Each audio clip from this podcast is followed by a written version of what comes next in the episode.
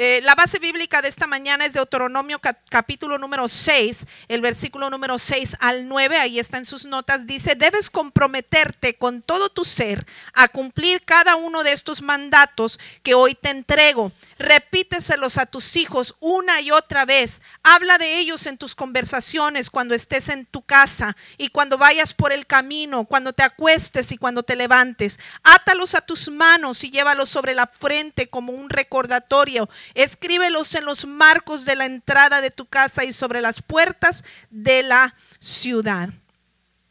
Mire, el proceso de la construcción, eh, a veces una de las partes más difíciles para alguien que está bajo construcción o haciendo mejoras a su hogar o una remodelación, eh, es la espera. ¿Verdad? A veces la espera es bien difícil, es, suele ser a veces bien difícil. Nosotros nos ha tocado eh, remodelar la, el primer, lugar donde vivimos, que era una, una mobile home, una casa móvil, y este, la remodelamos y, estábamos en ansia para, que, para meternos, ¿verdad? Porque se estaban haciendo mejoras ahí en la, en la, en la traila. Y luego después este, construimos nuestra primer casa, luego tuvimos que mudarnos acá a, a, a Edinburgh y construimos la tercera casa. Y entonces, este, una de las cosas que yo encontraba bien desesperante era eso, la espera, e, el, venir un día y luego vengo al siguiente día y como que no avanzaron mucho porque se están haciendo las cosas internas, las, la, electricidad, la plomería, y yo digo, mm, no avanzaron nada, yo ya quería ver la casa terminada de un día para otro, ¿verdad? Y ese proceso de espera es difícil. Y, y, por lo mismo, cuando se acaba el proyecto y que te entregan las llaves y te dicen, aquí están las llaves de su nueva casa o de su departamento nuevo al que usted va a meterse o qué sé yo, aquí están las, llaves. Oiga, eso se siente una satisfacción bien grande, esa sensación de que eh, eh, se acabó el proyecto, que se logró el objetivo, eso nos, nos da una satisfacción muy grande, pero hay una satisfacción todavía mayor que esa cuando se trata de construcción. Eh, hay una satisfacción todavía mayor que esa. La mayor satisfacción no es necesariamente cuando te entregan las llaves de tu casa, sino cuando tú entras y empiezas a ponerle tu toque personal.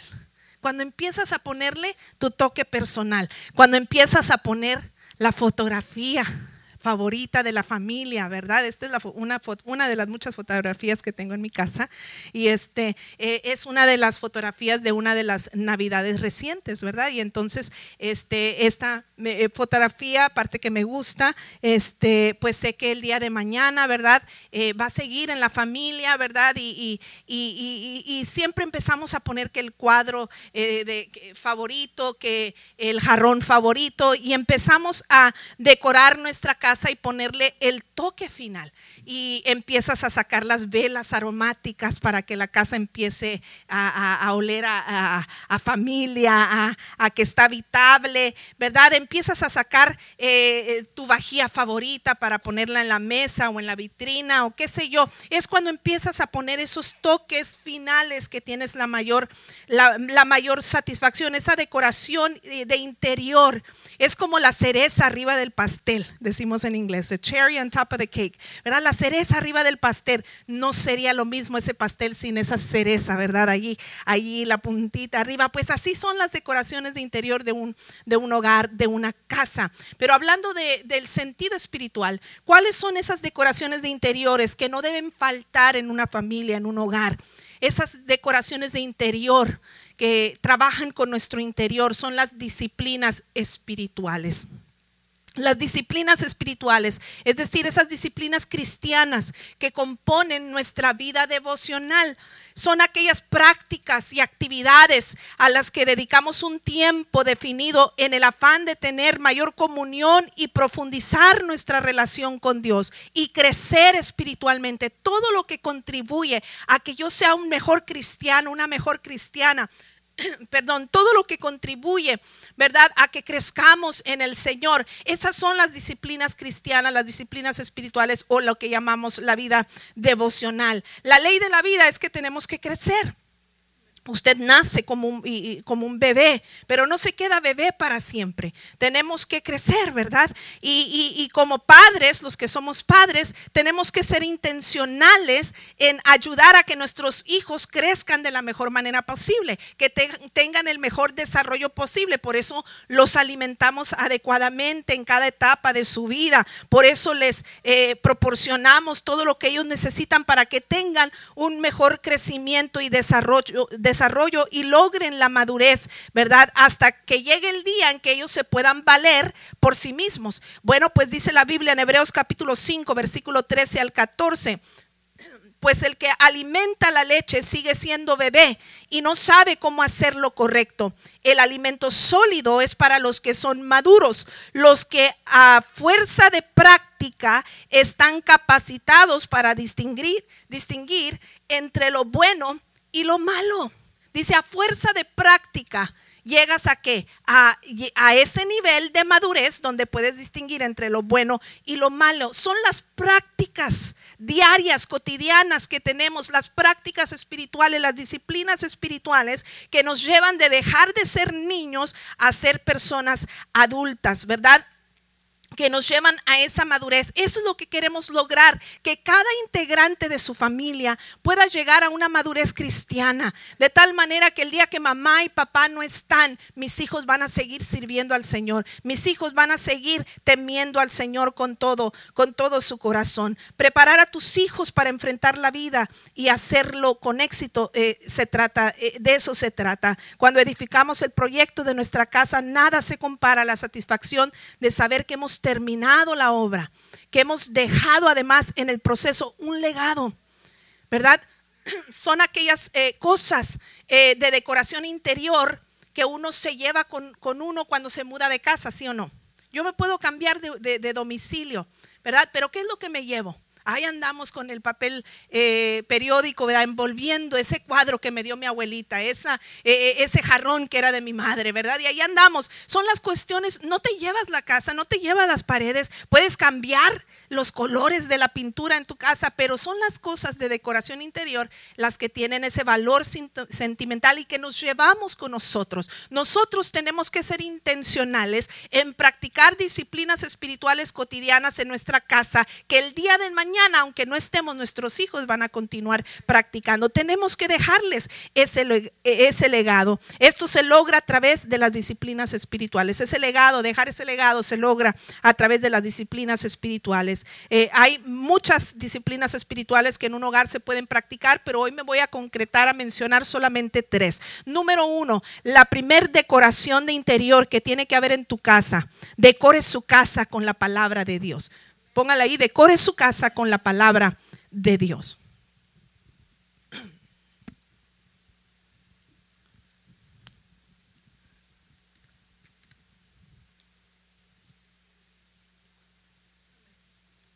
Yo aquí tengo algunas cosas que me traje de mi casa, ¿verdad? Unos pequeños detalles porque pues tengo muchas cosas, ¿verdad? Pero aquí tengo unos pequeños detalles. Por ejemplo, tengo este cuadrito que tiene mucho significado para mí porque me lo dieron entre unos regalos de cumpleaños eh, las hermanas de aquí de la iglesia. Y este cuadrito tiene un texto, dice, no temas porque yo te redimí, te puse nombre, mío eres tú. Y esa es una escritura de la, de la Biblia, Isaías 43, 1. Este yo lo tengo en mi peinador, en mi recámara.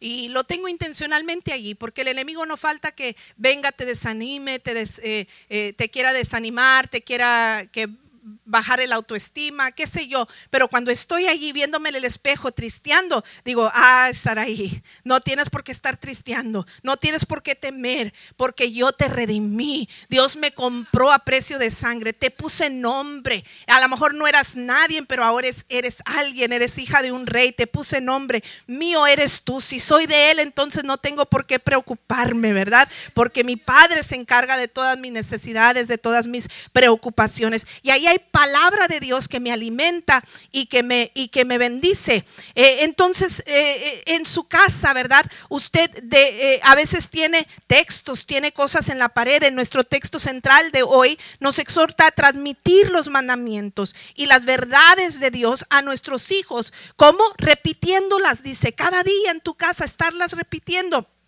Poniéndolas en las paredes, poniéndolas donde, donde sea necesario. Dice, escríbelos en los marcos de la entrada de tu casa y sobre las puertas de la ciudad. Usa eh, la, imagen de la decoración de interiores, de poner cosas en los marcos de la casa, en la pared. Que la palabra de Dios esté presente por toda tu casa, hasta en las paredes, ¿verdad? Si es necesario. Si la palabra de Dios no está presente en casa, no hemos acabado la obra, no hemos cumplido como padres si en nuestra casa no está empapada de la palabra de Dios, ahora me voy un paso más allá. No me refiero solamente a, tapizar tu pared con, con sino que la palabra de Dios. ¿verdad? Sea eh, leer y estudiar la palabra juntos, sea una práctica que ustedes realizan en, su casa, ¿verdad? Eh, eh, y, ¿Y cómo empezar? Bueno, primero asumiendo nuestra responsabilidad usted tiene que entender que esa es su responsabilidad. Si usted no está inculcando la palabra de Dios a su familia, no estamos cumpliendo como, como cabezas del hogar o como, eh, como familia, integrantes de la familia. No estamos cumpliendo. No estamos cumpliendo. Eh, mire, tenemos una instrucción divina y la encontramos en Proverbios capítulo 22, versículo número 6. Dice, instruye al niño en su camino y aun cuando fuere viejo, no se apartará de él. Instruyelo. Tienes que ser intencional en instruir a tu familia en la palabra del Señor. La raíz etimológica de este texto, la palabra instruye, cuando, eh, cuando dice instruye en hebreo, que es Hanak, esta palabra implica entrenar desde recién nacido entrenar desde recién nacido. En otras palabras, la responsabilidad de enseñar a los hijos la palabra de Dios comienza desde el día número uno en el que nacen nuestros hijos. Es más, mire, yo le voy a decir un testimonio personal. Cuando yo me embaracé de mi primera hija, que es Areli, que es eh, la que estaba aquí cantando eh, hace unos momentos, eh, Areli ella, este, eh, cuando ella es la mayor de mi casa y ella, cuando yo me embaracé, este, y pues yo había oído que los bebés sentían desde el vientre de, la madre y oían y todo eso, pues sabe qué, yo, me, yo le leía la Biblia a mi hija, desde que estaba en mi vientre, le leía la Biblia a mi hija. Y, y, y a lo mejor había quien me juzgara de loca, ¿verdad? Pero yo lo hacía en fe, creyendo que desde el vientre ya ahí había un ser viviente dentro de mí y que desde mi vientre yo, le, yo estaba comprometida con decorar su vida con la palabra del Señor. Y hoy le puedo decir a manera de testimonio eh, de que mi hija este, es una amante de la palabra de Dios al grado que ahora mismo está en la universidad preparándose para el ministerio. Dele un aplauso al Señor. No es en vano. La palabra niño de este mismo, de este mismo texto instruye al niño en su camino. La palabra niño en hebreo es Naar. Esta palabra se utiliza en el Antiguo Testamento varias veces para referirse a hijos de diversas edades.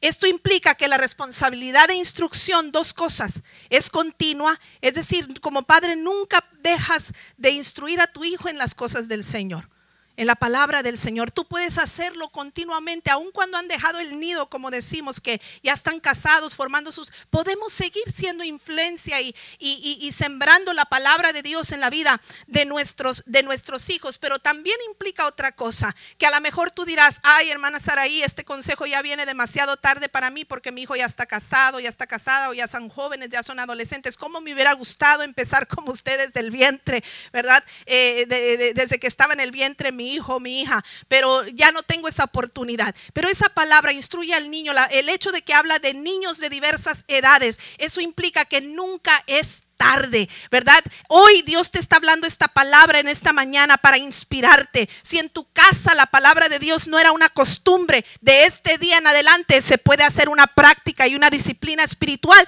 que les va a ayudar eh, eh, a lograr el objetivo y el plan de Dios para sus casas. La palabra, eh, eh, eh, esta palabra instruye al niño en su camino y aun cuando fuere viejo no se apartará de él. Tiene esta implicación. Nunca es demasiado temprano para instruir a los hijos, pero tampoco nunca es demasiado tarde para instruir a los hijos. La instrucción además se perpetúa aún más allá, ¿verdad? del presente. La instrucción que nosotros le damos queda con ellos, queda con ellos. Mi mamá ya está en la presencia del Señor pero lo que ella sembró en mí continúa conmigo. El, otro día yo compartía en la radio eh, eh, a, forma de homenaje a ella, compartía en la radio que este, creo que fue en el día que ella hubiera cumplido años, compartí ese mensaje de las, ah, las frases que mi mamá tenía cotidianas y cada frase como me enseñó y cada detallito que ella hacía como me enseñó. Ella no está, pero me dejó un legado. Ah, eh, así es que cuando instruyas al niño en su camino intencionalmente en la palabra de Dios, cuando sea viejo y tú ya no estés, no se va a apartar de él. La instrucción se perpetúa aún después que se van o que nos vamos, ¿verdad? Dice segunda de Timoteo 1:5, "Me acuerdo de tu fe sincera, pues tú tienes la misma fe", dice Pablo hablando a Timoteo. Tú tienes la misma fe de la que primero estuvieron llenas tu abuela Loida y tu madre Eunice. Y sé que esa fe sigue firme en ti. Que esa fe que tú ahora tienes en el Señor siga firme en tus hijos. Aquí había una madre comprometida, aquí había una abuela comprometida en ser intencionales, en inculcar la palabra de Dios, que asumieron su responsabilidad de instruir intencionalmente a Timoteo en las cosas del Señor, de tal manera que Timoteo ahora era un siervo de Dios firme en la fe, gracias al legado que recibió.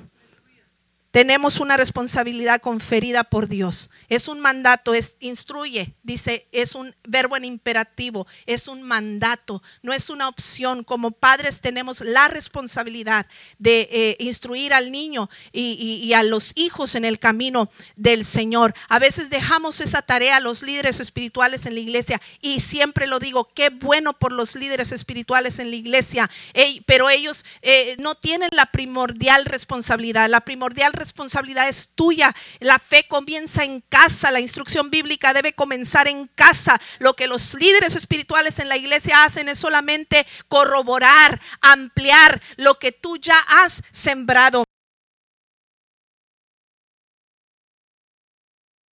Segundo, transmita la fe.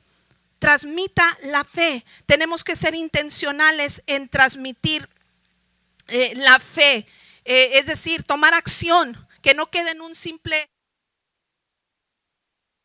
que tengo que instruir a mis hijos. ¿Cómo le hago? Pues empiece a por transmitir tan sencillo, empiece por transmitir. Mire, todos queremos eh, tener hijos salvos, ejemplares y exitosos. Queremos hijos que, que eh, florezcan, que estén vigorosos y verdes, que tengan éxito, que den mucho fruto en la vida, ¿verdad? Todos queremos hijos eh, este, que se destaquen, ¿verdad? Y que amen a Dios con todo su corazón, que se desarrollen y que tengan éxito. Pero eso no, no sucede por accidente ni por obra de la casualidad, tú tienes que ser eh, intencional. Dice Romanos 10, 14, pero ¿cómo pueden ellos invocarlo, o sea, tus hijos en este caso? ¿Cómo pueden o tu familia, cada integrante de tu familia, cómo pueden ellos invocar a Dios, es lo que está diciendo, o a Jesús, para que los salve si no creen en Él? ¿Y cómo pueden creer en Él si nunca han oído de Él? ¿Y cómo pueden oír de Él a menos que alguien se lo diga? ¿Cómo van a creer si, si no lo estamos haciendo? Es tu responsabilidad de transmitir la fe intencionalmente a tus hijos. Dice otra porción, Salmo 78, versículo 3 al 8. No, las, no les ocultaremos estas verdades a nuestros hijos. A la próxima generación les contaremos las gloriosas obras del Señor, de su poder, de sus imponentes maravillas, pues emitió sus leyes a Jacob, entregó sus enseñanzas a Israel, les ordenó a nuestros antepasados que las enseñaran a sus hijos para que la siguiente generación las conociera, incluso los niños que aún no habían nacido, y ellos a su vez las enseñaran a sus propios hijos, de modo que cada generación, cada generación volviera a poner su eh, esperanza en Dios y no olvidara sus gloriosos milagros, sino que obedeciera sus mandamientos, entonces no serán obstinados. ¿Quién le gusta a los hijos obstinados? no serán obstinados, eh, rebeldes e infieles. ¿Quién quiere hijos rebeldes e infieles? No, ¿verdad? Dice, como sus antepasados, quienes se negaron a entregar su corazón a Dios. No, no queremos hijos rebeldes ni obstinados. Queremos hijos temerosos de Dios. Que aunque yo no esté, sigan adelante sirviendo al Señor. ¿Cómo lo logro? Vamos a ser intencionales. No le ocultes las verdades divinas a tus hijos. Enséñalas intencionalmente a tu familia. Lean y estudien la Biblia juntos. Mira, aquí tengo un, un, un sofá, ¿verdad? Cuando hacemos decoración interior o nos llevamos las cosas favoritas a otra casa, ¿verdad? A veces está el, sofá favorito, ¿verdad? O el sillón favorito, este, o el, mueble favorito. Pues mire, usted tiene que hacer un alto. Sé que usted vive una vida muy ocupada. Sé que tiene que traer el pan diario a la casa y trabajar muy duro para, que, para sostener a su familia. Pero es muchas veces necesario parar, sentarte un rato y ser intencional en empezar a abrir esa Biblia en tu regazo y poner a tus hijos alrededor de ese mueble para que escuchen la palabra del Señor.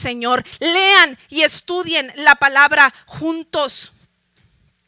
Mi esposo platica cómo su mamá, cuando ellos eran pequeños, les hacía memorizar un versículo diario un versículo diario y no podían salir a, hacer sus quehaceres y sus tareas y sus actividades cotidianas sin antes haber memorizado un versículo diario. Y yo no sé si usted ha observado, ¿verdad? Yo soy mente de teflón y, tengo que leer todas las citas bíblicas para no equivocarme, ¿verdad? Porque si no las voy a simplemente parafrasear y no decirlas como son. Pero este mi esposo, ¿verdad? El pastor, si usted observa, él cita mucha palabra de memoria, bastante, y con razón, ¿Por qué? Porque desde niño se le inculcó la memorización de la palabra del Señor. La palabra de Dios dice que el Espíritu Santo nos trae a la memoria la palabra que hemos aprendido, de la que nos hemos empapado.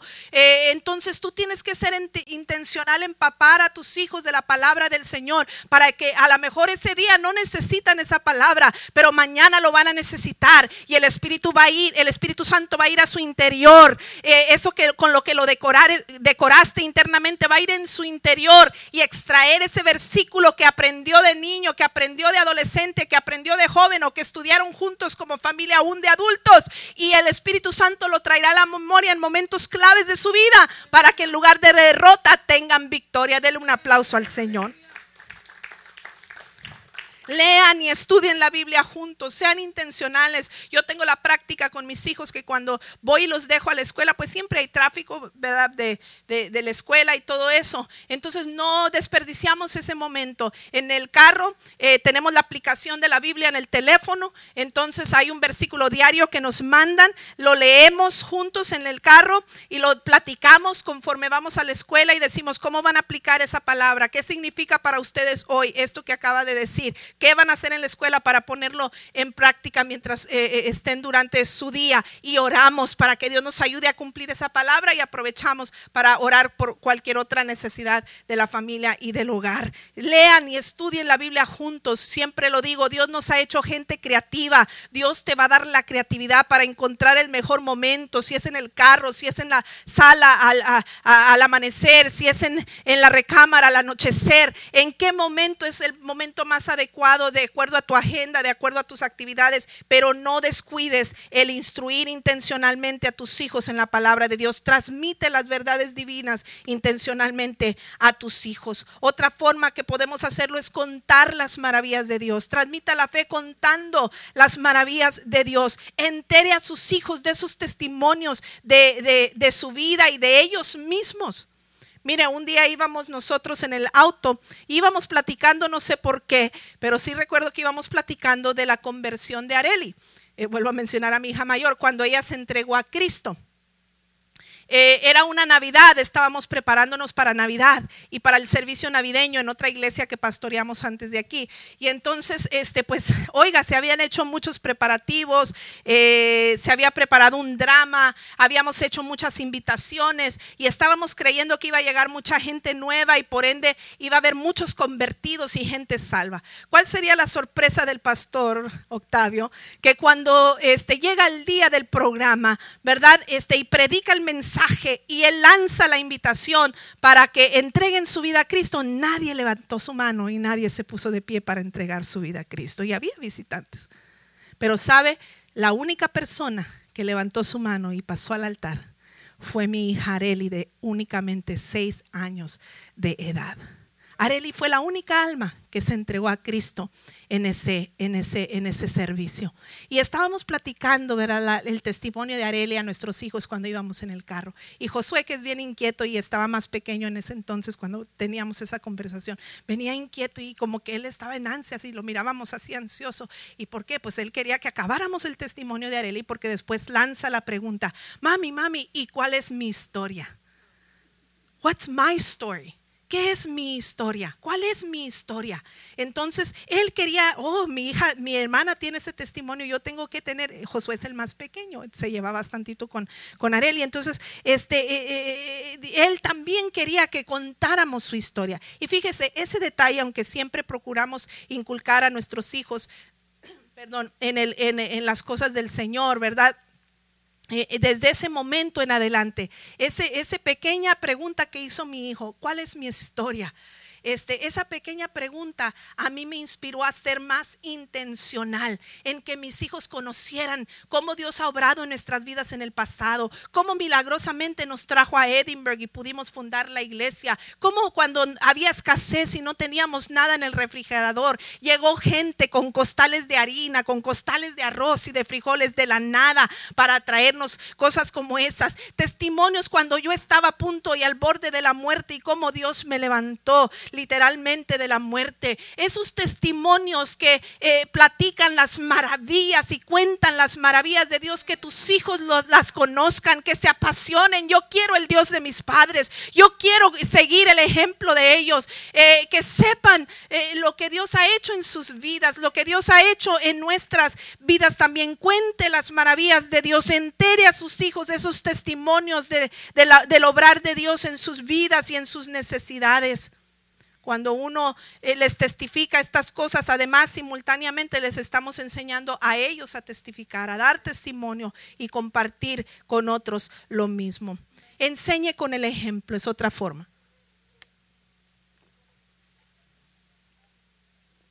Póngalo ahí en sus notas. Enseñe con el ejemplo. Dice Tito capítulo 2, versículos 6 al 8. Del mismo modo Anima a los hombres jóvenes a vivir sabiamente y sé tú mismo un ejemplo para ellos al hacer todo tipo de buenas acciones. Que todo lo que hagas refleje la integridad y la seriedad de tu enseñanza. Enseña la verdad para que no puedan criticar tu enseñanza. Entonces lo que se, lo que, los que se nos oponen quedarán avergonzados y no tendrán nada malo que decir de nosotros. Yo puedo hablar muchas cosas en teoría, pero cuando se ven los hechos, cuando se ven las acciones, nadie puede refutar eso. Y Tito es lo que nos está diciendo. Enseña con el ejemplo. Mire, el mensaje de Dios, este, esta palabra de Dios es poderosa por sí misma, pero el mensaje que tú compartas va a obtener autoridad y credibilidad cuando tú mismo lo vides. Como padres tenemos que ser la Biblia en acción, la palabra de Dios en acción. Mire, yo tengo aquí eh, unas velas que son tradicionales, ¿verdad? Cada, yo creo que casi cada casa tiene por lo menos una vela o algo en, casa para decorar, para aromatizar o qué sé yo. Pero aquí hay unas velas, ¿verdad? Este, una de estas representa eh, eh, el, el ejemplo eh, dice Mateo capítulo 5, y parafraseo, ¿verdad? Que la, lámpara no se hace para ponerla debajo de la mesa, no es para que esté abajo de la mesa, se pone para que alumbre a todos los que están en casa que tu testimonio alumbre, que tus hechos hablen más que tus palabras, que eh, eh, la gente vean, tus hijos vean en ti un ejemplo vivo. Mire, y a lo mejor este mensaje fue un buen pretexto para presumir de mi mamá, que ya está en la presencia de Dios. Pero mamá era una predicadora de la palabra de Dios. Esta, este libro yo lo armé para entregarle una copia a cada uno de mis hermanos en la primera Navidad después de que mamá pasó a la presencia de Dios. Si usted ve, yo lo armé y es con mamá, era la antigüita, todo escribía, pero era un amante de la lectura y de, la palabra de Dios y, era una predicadora y escribía muchísimo y estos son muchos de sus mensajes y sermones que mi mamá eh, tuvo. Pero ¿sabe qué? Lo más poderoso de esto es que eh, mamá vivía lo que predicaba. porque cada una de las cosas escritas aquí yo no puedo refutar. Yo no puedo decir, ay, mamá era una mentirosa. Aquí dice que, que, tienes que someterte a tu marido. Mamá era una mentirosa porque le contestaba a mi papá y se portaba mal con él. No, mi mamá era la mujer más sujeta a, su marido. Mi mamá era la mujer eh, que apoyaba a su marido. Y me enseñó con un ejemplo. Me enseñó con el ejemplo. Y eso le da credibilidad. Tú tienes que orar y decirle, Señor, ayúdame a que no quede en teoría, a no decirle a tu, eh, oye, quiero que ores, que te vean orar. Oye, quiero que leas la Biblia, que te vean leer la Biblia. Oye, quiero que vayas a la iglesia, pues ve tú con él. Enseñar con el ejemplo no tiene precio, es una de las formas más efectivas de transmitir un legado y transmitir la fe a las próximas generaciones. Enseñe con el ejemplo. Esto nos lo recomienda Tito, ¿verdad? Es el ejemplo que le va a dar credibilidad a tus palabras. Los padres deben ser ejemplo de fe, deben de ser la palabra de Dios en acción. La segunda decoración, decore su casa con la oración. Decore su casa con la oración. Este lo he traído creo que en, en otras ocasiones. Pero este es un letrero. Hoy en día se usan mucho las, las frases así para la decoración. Este es un letrero que dice pray pray, ora. La decoración de la oración. Eh, la oración en la familia. Usted no sabe el, el enseñar a nuestros hijos a orar. Usted no sabe la cantidad de valor y de cosas valiosas que usted le está dejando a sus hijos. Dice Lucas capítulo 11, versículo número 1 y 2, la primera parte. Una vez Jesús estaba orando en cierto lugar. Cuando terminó, fíjese, Jesús oraba estaba enseñando con el ejemplo, oraba en cierto lugar. Cuando terminó, uno de sus discípulos se le acercó y le dijo, Señor, enséñanos a orar. Él estaba orando, pero los discípulos lo estaban viendo y sus hijos espirituales, sus discípulos, sus seguidores, nuestros hijos son nuestros seguidores, son nuestros discípulos y ellos van a actuar como mamá actúa, ellos van a actuar como papá actúa, ellos van a obrar, a practicar las cosas que uno practica. ¿Verdad? Eh, dice que ellos, vieron a Jesús orar y cuando terminó uno de ellos dijo, enséñanos a orar. Así como Juan le enseñó a sus discípulos, Jesús entonces les dijo, deberán orar de la siguiente manera. Y Jesús les enseña eh, con una oración modelo cómo es que debe orar y qué es lo que debe contener nuestras oraciones. La oración en la familia tiene un valor incalculable. Hay que enseñar y ser intencionales a eh, en decorar la vida de nuestro hogar con la oración. Cuando uno ora, uno adora. Supóngale ahí, la oración en familia enseña a los hijos adoración. Ahí está la primera eh, cuestión, adoración.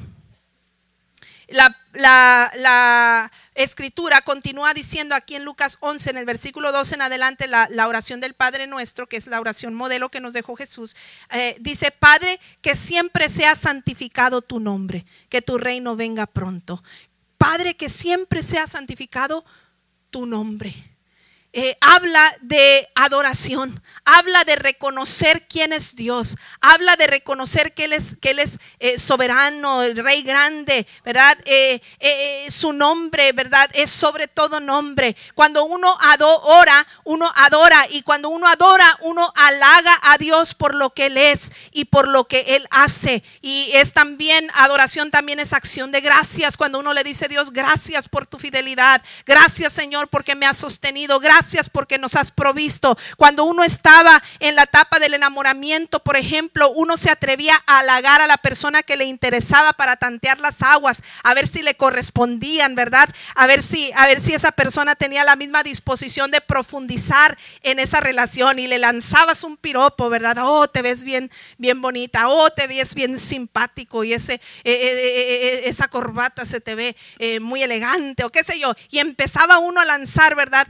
los cumplidos eh, eh, para tantear eh, las aguas. Halagaba, halagaba uno a la persona de interés con el afán de profundizar en esa, en esa relación. Pues de la misma manera, cuando tú enseñas a tus hijos a orar y que en esa oración no solamente sea una lista de peticiones, sino que también sea un, una lista de Señor, gracias, una lista de, de acción de gracias, una lista de decir, Señor, tú eres rey del universo, simplemente porque eres el creador, ser supremo, eres digno de mi alabanza digno de mi adoración. Usted no sabe, ese tipo de oración está profundizando la relación de su familia con Dios se está fortaleciendo esa relación con Dios. Cuando uno, eh, ¿verdad? Los hijos deben entender que la oración no es simplemente una lista de peticiones, sino una conversación eh, con, Dios que construye su relación, ¿verdad? Eh, con el Señor mediante la adoración. Cuando uno también enseña a la familia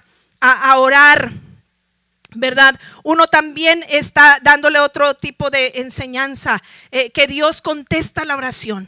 Podemos llevar a Dios nuestras peticiones en oración, aunque no es lo único que podemos hacer cuando oramos, es parte de lo que hacemos cuando oramos. Dice la segunda parte de esta oración, danos cada día el alimento que necesitamos. Ahí había una necesidad de alimento y la oración era un vehículo para decirle a Dios, danos el alimento que necesitamos. Cuando traemos nuestras peticiones delante del Señor como familia, nuestros hijos aprenden que Dios contesta la oración, aun cuando usted ya no esté.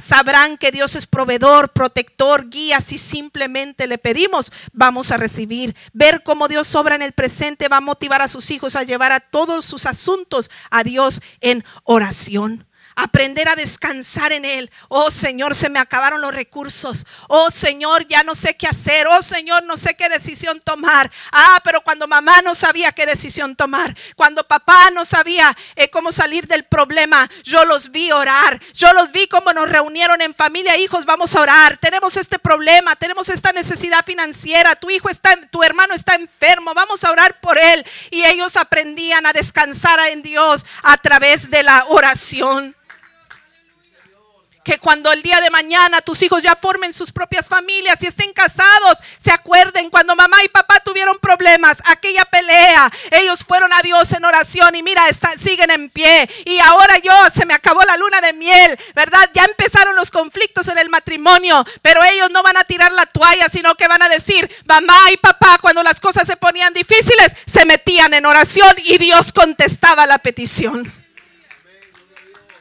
Enseñar a tus hijos a orar es también traer las peticiones delante de Dios con la certeza que Dios se va, a obrar en cada una de ellas. Cuando enseñamos a la familia a orar y le decoramos la casa con la oración, también estamos enseñándoles intercesión. Los versículos 3 y 4 de esta oración habla en términos en plural. Danos, perdónanos nuestros cuando oramos en familia hay que enseñarle a los hijos a orar los unos por los otros, a no hacer oraciones egoístas, sino aprender a interceder los unos por los otros. Vamos a dejar las oraciones borrego. ¿Sí saben cuáles son esas? Las que dice ayúdame, protégeme, cuídame, supleme y guíame y todo yo, yo, yo como el asadón. Hay que ser más como la pala. Vamos a enseñar a nuestros hijos en la oración que la oración cambia las cosas y que no debo hacer oraciones egoístas solamente sino que debo de, eh, o no debo hacer eh, eh, oraciones egoístas, sino que debemos de aprender a orar los unos por los otros, porque cuando nos defendemos en oración, cosas grandes suceden. Dice Santiago 1.16, oren los unos por los otros. La oración ferviente de una persona justa tiene mucho poder y da resultados maravillosos. Mis padres nos acostumbraban a, a, que oráramos los unos por los otros. Y recuerdo una ocasión que uno de mis hermanos, Isaac, recibió por correo, ¿verdad? A la antigüita. A lo mejor eh, no había las, las conexiones de hoy, pero por el correo recibió una carta de amenaza de muerte. Y estaba escrita ahí en, eh, a máquina. Y, y era una amenaza de muerte vía este correo que recibió mi hermano Isaac.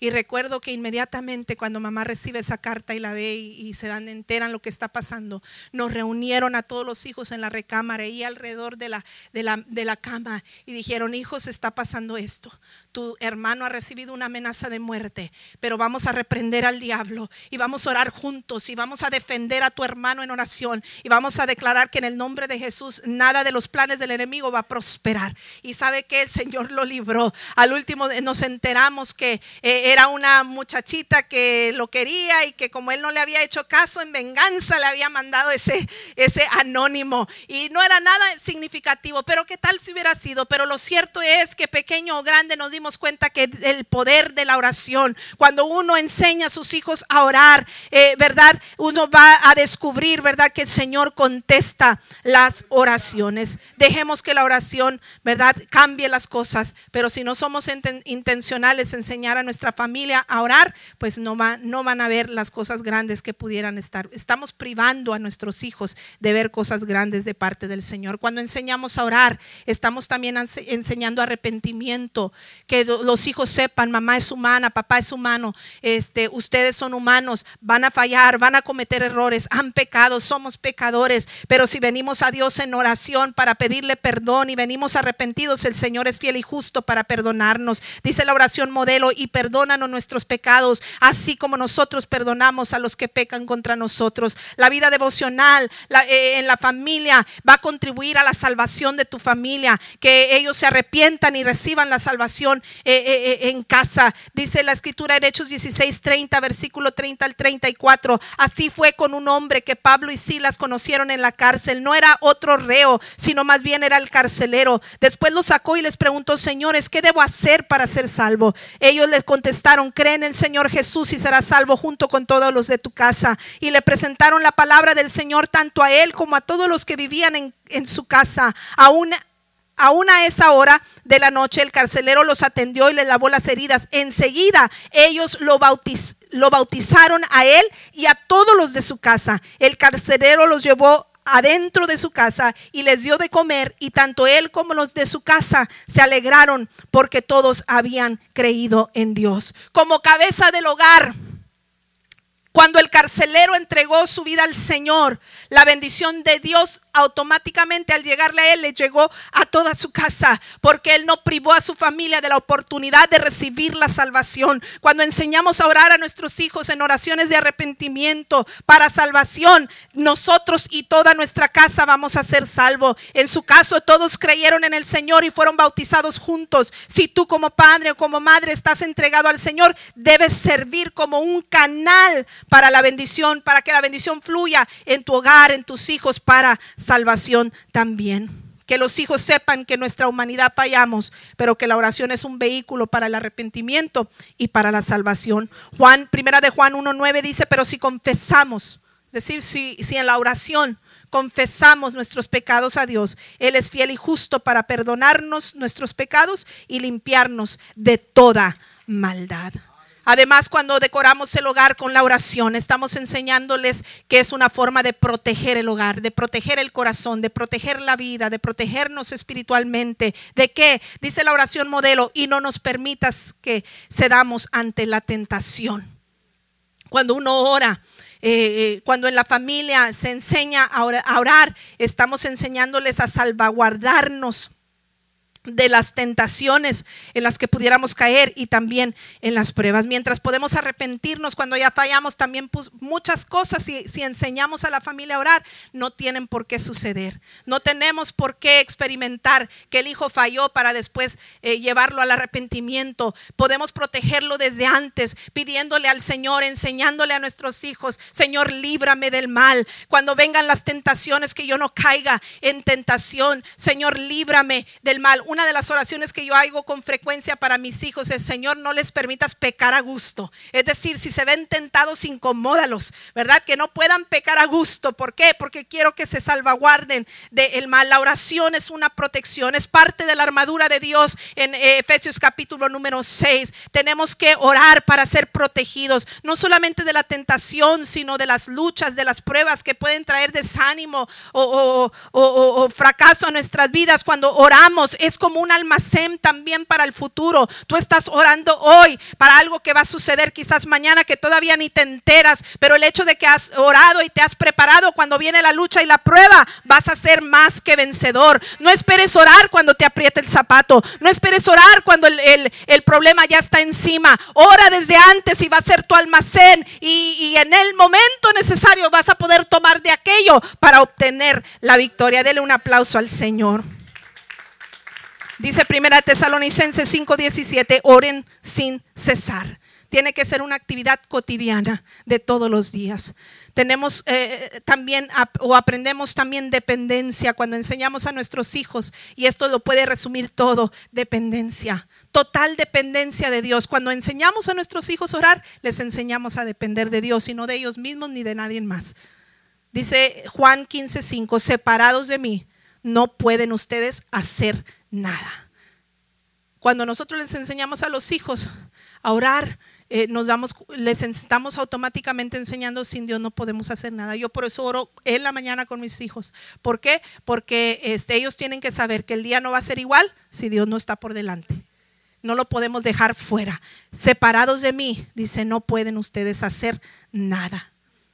Otra escritura en Efesios capítulo 3, versículo 14 al 20 dice, por esta razón, decía Pablo, me arrodillo delante del Padre, de quien recibe nombre toda familia en el cielo y en la tierra Quieres que tu familia esté identificada por Dios, cubierta por Dios, bendecida por Dios, que tome nombre eh, tu familia. Bueno, por esa causa necesitas arrodillarte. Para que eso suceda, esto es, esto segundo es consecuencia de lo primero y lo primero es enseñar a la familia a arrodillarse delante de la presencia de Dios. Y luego la consecuencia dice, le pido que por medio del Espíritu y con el poder que procede de sus gloriosas riquezas, los fortalezca a ustedes en lo íntimo de su ser para que por fe Cristo habite en sus corazones. Y pido que arraigados y cimentados en amor puedan comprender junto con todos los santos cuán ancho y largo,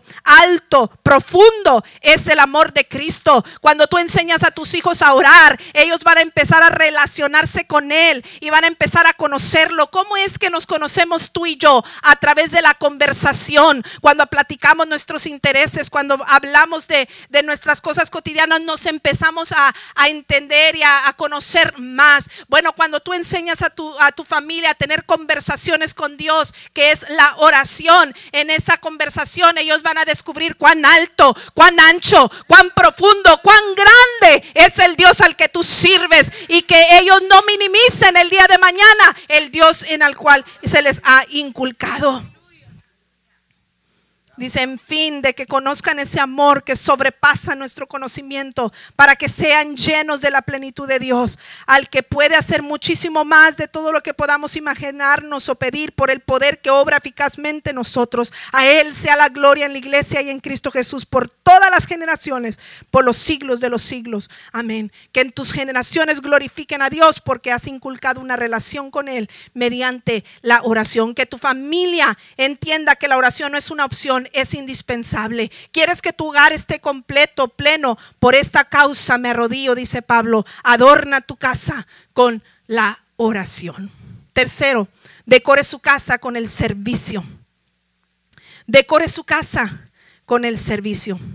Tengo aquí otra segunda vela, ¿verdad? La que nos habla del ejemplo, pero tengo la segunda vela que nos habla de eh, servicio, que que es otra manera en que alumbramos, que eh, también cuando se enciende esta vela se llena de aroma el lugar que nos rodea. Que ellos sepan, que la familia sepa que en el hogar se cultivan disciplinas espirituales con un propósito, para que salgamos de esas cuatro paredes a brillar, para que salgamos de esas cuatro paredes a usar los dones y talentos que Dios nos ha dado, para que salgamos de esas cuatro paredes a servir a Dios y que ellos descubran lo hermoso que es servir a Dios y eh, las grandes bendiciones que con ello conlleva. Dice el texto de Primera de Crónicas 13, 14, fue así como el arca de Dios, que era el mueble que, que, representaba la presencia de Dios. Dice, fue así como el arca de Dios permaneció tres meses en la casa de Obededón y el Señor bendijo a la casa de Obededón y todo lo que tenía. El Señor bendijo la casa de Obededón y todo lo que tenía. Vamos a ver el siguiente video.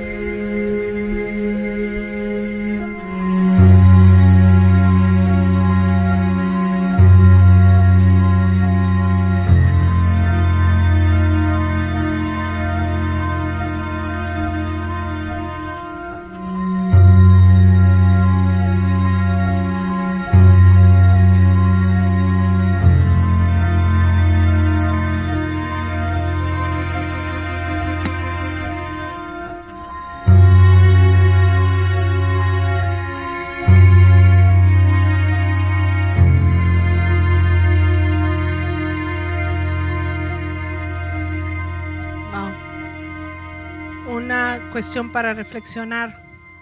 No se imagina usted cuando adoptamos esas disciplinas cristianas espirituales de las que estamos hablando, esa vida devocional en casa, porque comienza en casa. Eso se va a transmitir a la iglesia y en todo lo que hagan tus hijos. Decore su casa con el servicio.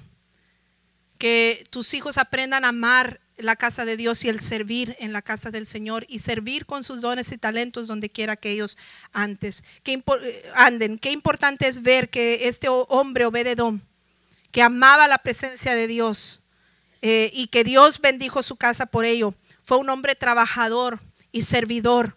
Eh, Obededom significa siervo de Edom. Eh, su nombre nos indica que era un hombre servidor. No solo procuró la presencia de Dios en su casa, sino que su devoción a Dios se reflejó en hechos. Él servía en la casa de Dios, fue portero. El portero era ah, similar a lo que hoy tenemos como ujieres, los servidores en la casa del Señor. Eh, él fue portero, él fue, él fue músico, usted lo puede corroborar en Primera de Crónicas capítulo 15. Él fue músico y lo más importante, guardaba el arca ese mueble que representaba la presencia de Dios, su devoción a la presencia de Dios. Eso es lo que, eh, eh, ¿verdad? Eh, sin duda.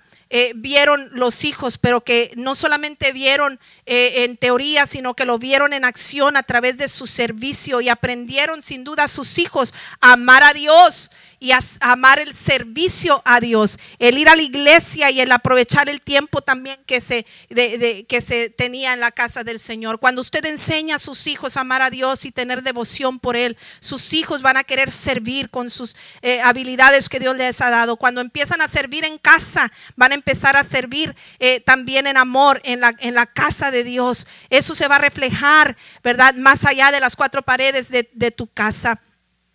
Eh, eh, Dios eh, le permitió a esta familia, ¿verdad?, eh, participar en el servicio y Dios también los bendijo por ellos. Cada uno de sus ocho hijos de Obededón fueron bendecidos. Mire lo que dice Crónicas 26, 4 al 8. Los hijos de Obededón también porteros, fíjese qué interesante. Él era portero y luego los hijos eran porteros. Los hijos de Obededón también porteros y menciona todos los nombres. Dice, Dios había bendecido a Obededón en gran manera. Semaías, el hijo de Obededón, tuvo hijos muy capaces que obtuvieron posiciones de gran autoridad en el clan. Sus nombres fueron eh, Otni, Rafael, Obed, el, el sus parientes Eliú y Samaquías fueron también hombres muy capaces. Todos estos descendientes de Obededom, entre ellos sus hijos y sus nietos, 72 en total, eran hombres muy capaces y competentes para su trabajo. Dele un aplauso al Señor. Cuando enseñamos a nuestros hijos a servir a Dios, cuando enseñamos a nuestros hijos a, amar a Dios eh, en el servicio, eh, eh, en, la, en la adoración activa en la casa del Señor, eh, cuando enseñamos a nuestros hijos esto, esto va a repercutir bendición. Note que en la familia de Obededom hasta la tercera generación fue bendecida. Vale la pena mencionar que la Biblia habla que en nuestras familias, eh, si, si, actuamos mal o, no asumimos nuestra responsabilidad como eh, sacerdotes de nuestra casa, dice que la maldición puede alcanzar a nuestros hijos hasta tres y cuatro generaciones. Pero también dice la escritura que cuando haces el bien, cuando siembras el bien, la bendición puede alcanzar hasta mil generaciones. Dele un aplauso al Señor. Usted no se imagina cuando usted asume su responsabilidad de decorar internamente la vida de sus hijos, eso se va a reflejar en bendiciones externas que nadie va a poder negar. En el libro de los Hechos vemos que la iglesia y la casa estaban íntimamente ligados. Dice Hechos 5:42 y día tras día en el templo eh, eh, de la casa, de casa en casa, no dejaban de enseñar y anunciar las buenas nuevas que Jesús es el Mesías. En la casa es el mejor lugar para, para servir y, descubrir los dones espirituales y los talentos. Es en la familia donde se descubren. Eh, preparándome para esta mañana, leía la historia de un hermano que decía, yo descubrí eh, el don espiritual de mi hija desde que tenía un año de edad. Y dice que ellos ponían a su hija en la periquera y le daban el periódico para que se entretuviera. Dice, y descubrimos que mi hija todo el tiempo hacía la misma rutina. Dice, tomaba el periódico, lo abría y hoja por hoja lo ponía a la mano derecha. Una, dos, tres. Las hojas que trajera el periódico las ponía, las iban separando una por una y luego empalmando en orden. Dice, luego repetía la misma acción y los pasaba de la mano derecha a la mano izquierda. Y ponía una, dos, tres, cuatro, y las hojas en el orden, siempre en el orden original.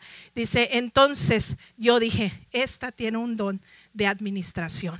Tú no sabes, en tu casa es el mejor lugar donde descubrir los dones, talentos, ministerios, habilidades que Dios ha dado, dotado a tu familia. No sabes si esa niña el día de mañana va a ser eh, la, secretaria tesorera de la iglesia, la secretaria de las damas, la secretaria de, de los jóvenes, qué sé yo. Es en casa donde empezamos a descubrir los dones y talentos para nuestros hijos. Dios no intentó que la iglesia local fuera un simple lugar de dejar a, a los hijos, sino un lugar para adorar crecer y desarrollarse juntos, pero comienza en casa. Una hermana una vez le preguntó a mi mamá, porque nosotros somos cuatro hermanos y una mujer, somos cinco.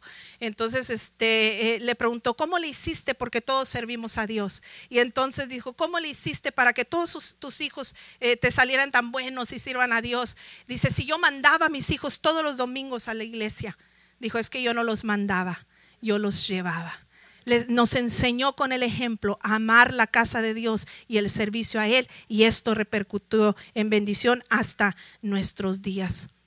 Además hay bendiciones reservadas solo para los que sirven. Lo hemos compartido en otra ocasión. Hay milagros y hay bendiciones solo reservados para los que para los que para los que sirven. En el, en, el caso del eh, milagro de los de cuando Dios transformó el agua en vino fueron los que estaban, fueron los que estaban pasando el agua, que de ver que aquí adentro había agua, fueron ellos que vieron cómo en el momento de empezar a, a cambiar el agua, esa agua se empezó a convertir en vino eran los servidores, ni siquiera fueron los invitados de renombre que estaban en la boda y en la fiesta quienes tuvieron el privilegio de ver ese milagro. Hay milagros y bendiciones reservadas solamente para los que sirven. Enseña a tus hijos a, servir a Dios. No te quejes de que, ay, nomás yo hago esto, nomás yo hago aquello en la iglesia, nadie me ayuda. Enséñalos a amar, no importa, lo estás haciendo para Dios. Y si un vaso de agua, dice la Biblia, das, no va a perder su recompensa. Este este juego de té que tengo aquí es un juego de té de mi madre, que además de estar muy bonito porque mi mamá coleccionaba jarrones y, juegos de té, no sé si puedo oír, pero también tiene musiquita, ¿verdad? Ahí tiene musiquita, muy bonito. Este, este juego de té yo, yo me quedé con él, además de tener mucho valor sentimental para mí. Me recuerda porque mamá era una era hospitalaria de corazón. Ese era su ministerio.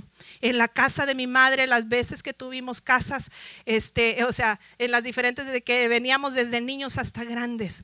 Mamá siempre reservaba un lugar para recibir siervos de Dios y atenderlos y alimentarlos. Y desde que éramos muy pobres y que no había muchas habitaciones en casa, pero ya sabíamos, mamá era tan hospitalaria, así es que nos tocaba el piso porque llegó un predicador y, bájate de tu cama y, préstasela al hermano. Pero nos enseñó a que eso era un privilegio. No, nos, no lo hacíamos renegando, era un privilegio porque ella era hospitalaria de corazón. Cuando hizo su, su, su, su segunda y su tercer casa, etcétera, siempre tenía una habitación para visita. ¿Sabe qué? Yo tengo una habitación para visitas y siervos de Dios cuando vienen para que se hospeden, porque tuve una madre que me enseñó el amor a servir a Dios con dones y talentos que son distintos. Tu hijo tiene un don, tienes, tienes cuatro hijos, tienes tres hijos, cada uno quizás tiene dones y talentos diferentes, pero enséñales a servir a Dios con toda su amor, con toda su entrega, con toda su dedicación y que eso les va a traer grande bendición de parte de Dios, no de los hombres, sino de parte de Dios, porque hay bendiciones y milagros reservados solamente para los que sirven. En la Biblia hay un personaje llamado Abraham, el padre de la fe que en cada lugar que llegaba, si pueden pasar los músicos, por favor, en cada lugar que llegaba, levantaba un altar a Jehová. En cada lugar que llegaba, en cada lugar que habitó, en cada lugar que vivió. ¿No, no sería que mejor Abraham podía poner un altar en un solo, una sola vez construir un altar y ir a visitarlo de cuando en cuando? ¿No sería más fácil eso? No, porque él, él sabía que donde quiera que estaba se tenía que levantar altar a Jehová para él y su casa. Y si comparamos, él estaba comprometido con el Señor y su casa, su familia también estaban comprometidos con el Señor. Si comparamos a Abraham y su sobrino Lot, si se recuerda de Lot en la Biblia, el campamento de Abraham era un lugar de adoración eh, donde estaba la presencia de Dios siempre, porque eso es lo que representa el altar, el lugar donde nos tenemos un encuentro con Dios. La casa de Lot, en cambio, era un lugar de concesión. Lot concedió su autoridad como hombre justo a la cultura mundana y perversa de Sodoma y de Gomorra. ¿Y cuál fue el resultado de Lot? Lo perdió todo. A veces somos muy permisivos, permitimos que todo entre a nuestras casas, pero no estamos preocupados porque entre las, las cosas de Dios. Tiene que haber equilibrio. Mire, a veces nos afanamos tanto. Eh, hoy en día los hijos están tan ocupados en la escuela y a veces ya parecemos choferes nomás de ellos, ¿verdad? Y que la, y que la banda y que el juego y que este, la UIL y que la competencia y que esto y aquello. Y ahí andamos, ¿verdad? Chofereando los hijos. Y el padre se afana. Yo he visto padres que se afanan para que el hijo tenga el mejor, eh, eh, el mejor uniforme para el, para el juego de fútbol, que tenga los zapatos de marca que le pidieron en la escuela. Eh, y nos afanamos para que vamos y nos entracalamos con, un, con una deuda por un instrumento que va a tocar en la banda. Y nos esmeramos tanto y nos afanamos tanto para que nuestros hijos se involucren en las cosas seculares, que no necesariamente tienen que ser malas, pero no hay equilibrio Luego quieres tener un buen cristiano, alguien que ame a Dios con todo su corazón. Pero ¿sabes qué es lo que tienes en casa? No un buen cristiano, tienes un buen futbolista, un buen eh, instrumentista en la, banda. Eso es lo que, ¿por qué? Porque en eso invertiste. Vamos a ser mejor intencionales en invertir tiempo y disciplina en estas prácticas espirituales que les van a dejar un legado a nuestros hijos para el día de mañana. Y no me malinterprete, el deporte, la banda, todo eso es bueno, mis hijos están en todo, en todo eso también. Pero no puedes descuidar lo otro. No puedes descuidar lo primordial. ¿Qué separa a tu familia de las que rodean? Son las decoraciones de interiores que le da el toque personal de tu casa, que la hace distinta. Mira, hoy en día es muy común las compañías que hacen casas iguales, ¿verdad? Todas iguales. Pero cuando entras a la, cada casa, ves el toque personal. Ves la decoración interna y ves, hasta a veces puedes discernir el tipo de persona que es y la personalidad por lo que tienen dentro. ¿Qué distingue a tu casa? ¿Qué distingue a tu casa? ¿Qué la hace diferente? ¿Qué hace a tu familia diferente a los demás que te rodean? ¿Qué señalan ustedes que son diferentes? Dios no quiere necesariamente que pongas imágenes en tu casa para reflejar su presencia o, cuadros, ¿verdad? Si los tienes, qué bueno, pero es eh, o un, o un letrero que diga este hogar es cristiano, sino que en las prácticas cotidianas, porque a veces tenemos ese texto en la pared, pero nunca leemos la Biblia. La mejor forma de reflejar el compromiso familiar con el Señor es pasar tiempo con Él. Juntos, todos los días. Esto empieza a producir un cambio espiritual en la familia porque las cosas más valiosas que tenemos en nuestro tiempo, cuando le, eh, eh, empezamos a dar parte de nuestro tiempo al Señor, Él entonces empieza a manifestarse en nosotros. Concluyo con este versículo, póngase de pie. Deuteronomio capítulo número 6 versículo 10 y 12. Si nota, es la continuación de nuestro primer versículo que leíamos, donde Jesús antes les dijo, amen al Señor con todo, con todas sus fuerzas, con toda su alma, con toda, eh, con todo lo que son. Amen al Señor.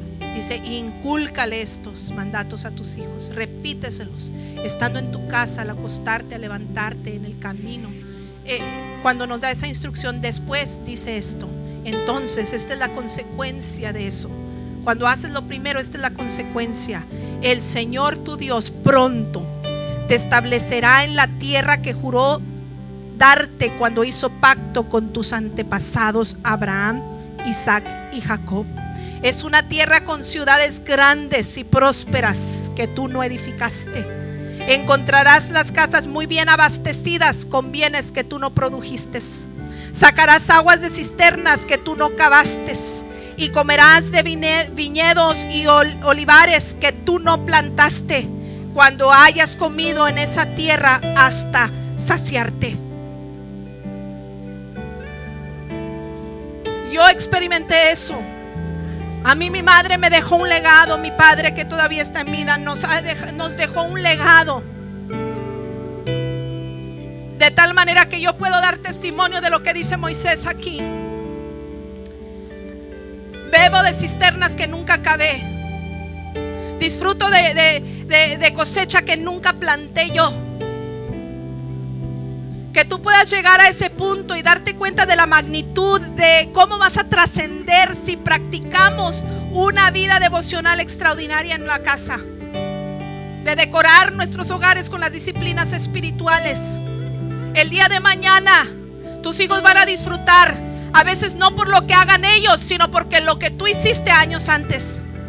Y no sabes no sabes si esa bendición alcance a tus nietos, a tus bisnietos, a generaciones después de ti, que tú ya no vas a estar, pero una cosa vas a saber, tu legado sigue, porque has dejado un legado espiritual, un legado de fe que empezó por practicar disciplinas espirituales en nuestro hogar. Podemos cambiar de domicilio, pero son las cosas de decoración de interiores que siempre nos llevamos con nosotros. Un día tus hijos, tus nietos, tus bisnietos cambiarán de domicilio, pero las disciplinas espirituales con ellos les seguirán. El mejor legado que le puedes dejar a tus hijos no es una cuenta bancaria, no es una póliza de seguro de vida o ni siquiera una buena educación. El mejor legado que le puedes dejar a tus hijos es un legado de fe, a tu familia es un legado de fe enseñándoles a amar a Dios, a temer a Dios y a servirle con todo su corazón. En el lugar es el lugar principal donde puedes educar a tus hijos en los caminos del Señor. La fe comienza en casa, pero se perpetúa por generaciones. La fe comienza en casa, pero se perpetúa hasta mil generaciones. Un simple acto de cambiar nuestros hábitos en casa puede marcar un mundo de diferencia para los presentes y para las futuras, tus futuras generaciones. al inicio decíamos, nunca es demasiado temprano, nunca es demasiado tarde. Hoy puede cambiar tu destino si empezamos a introducir esas decoraciones de interior que van a marcar la diferencia. Porque si no lo hemos hecho, la obra no está terminada.